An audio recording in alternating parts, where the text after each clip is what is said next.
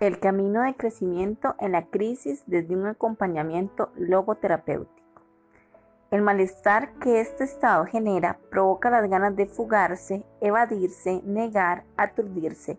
Nuestra sociedad ofrece además muchas formas para hacerlo. Ruido, activismo, consumismo, diversión a través del exceso son caminos que algunas personas toman para desconectarse de su malestar.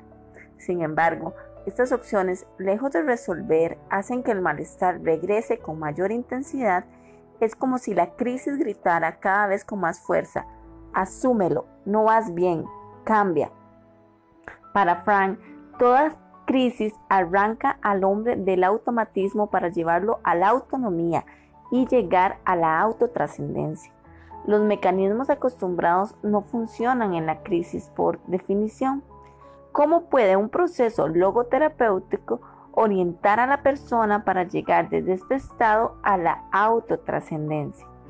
A lo largo de la experiencia se ha tenido que acompañar a muchas personas en procesos de crisis de forma individual y en grupo.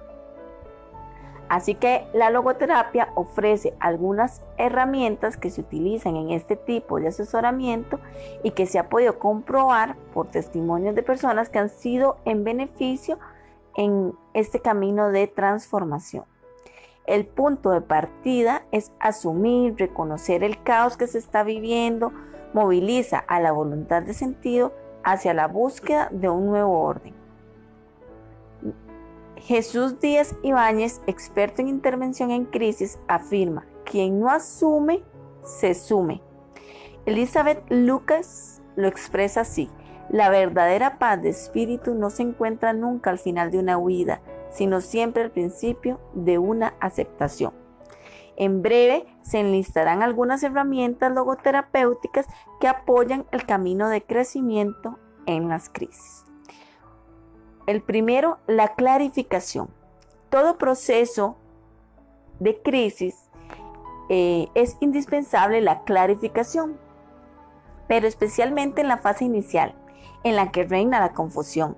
El diálogo socrático, que es una herramienta eh, bastante utilizada en el área de la logoterapia, es indispensable para este propósito y para trabajar prácticamente todos los temas a continuación. Preguntas tales como ¿qué nombre le pone a tu crisis?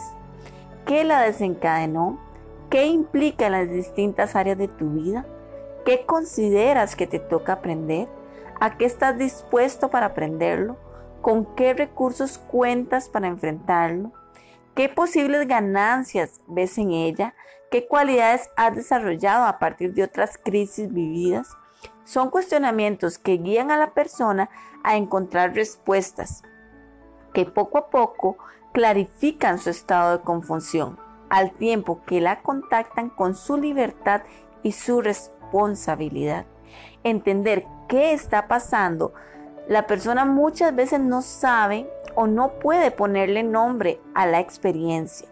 Explicarle que está atravesando una crisis y lo que el proceso implica le da tranquilidad de que no se está volviendo loca, de que la experiencia no es para siempre y que hay una enorme posibilidad de crecimiento y sentido. El conocimiento abre la conciencia, condición indispensable para generar actitudes constructivas.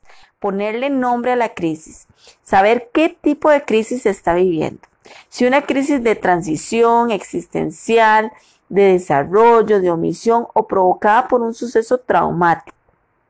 La propia persona ha de ponerle nombre a su crisis, ya sea desempleo, separación, divorcio. Reflexión e introspección. Para clarificarse es indispensable darse espacios de reflexión. El análisis que resulta puede vaciarse en una libreta para consultarla con frecuencia y descubrir más cambios de crecimiento. Soledad alternada de compañía significativa. Es necesaria la soledad para interiorizar, reflexionar, aclarar las raíces de las crisis, sus retos y posible sentido, mas no es recomendable permanecer solo. Buscar compañía que sepa escuchar, aceptar y acompañar permite no solo aligerar la carga, sino descubrirnos en la mirada del otro. Y el reconocimiento de los recursos personales. Explorar las herramientas personales, descubrir recursos que no creíamos tener, hacer una lista de los recursos internos, que pueden ser habilidades y talentos, y externos, que tiene que ver con contactos, con la red de apoyo, con recursos materiales. Eso da una certeza dentro del caos. Entonces hoy la pregunta es, ¿qué nombre le pone a tu crisis? Le pones a tu crisis.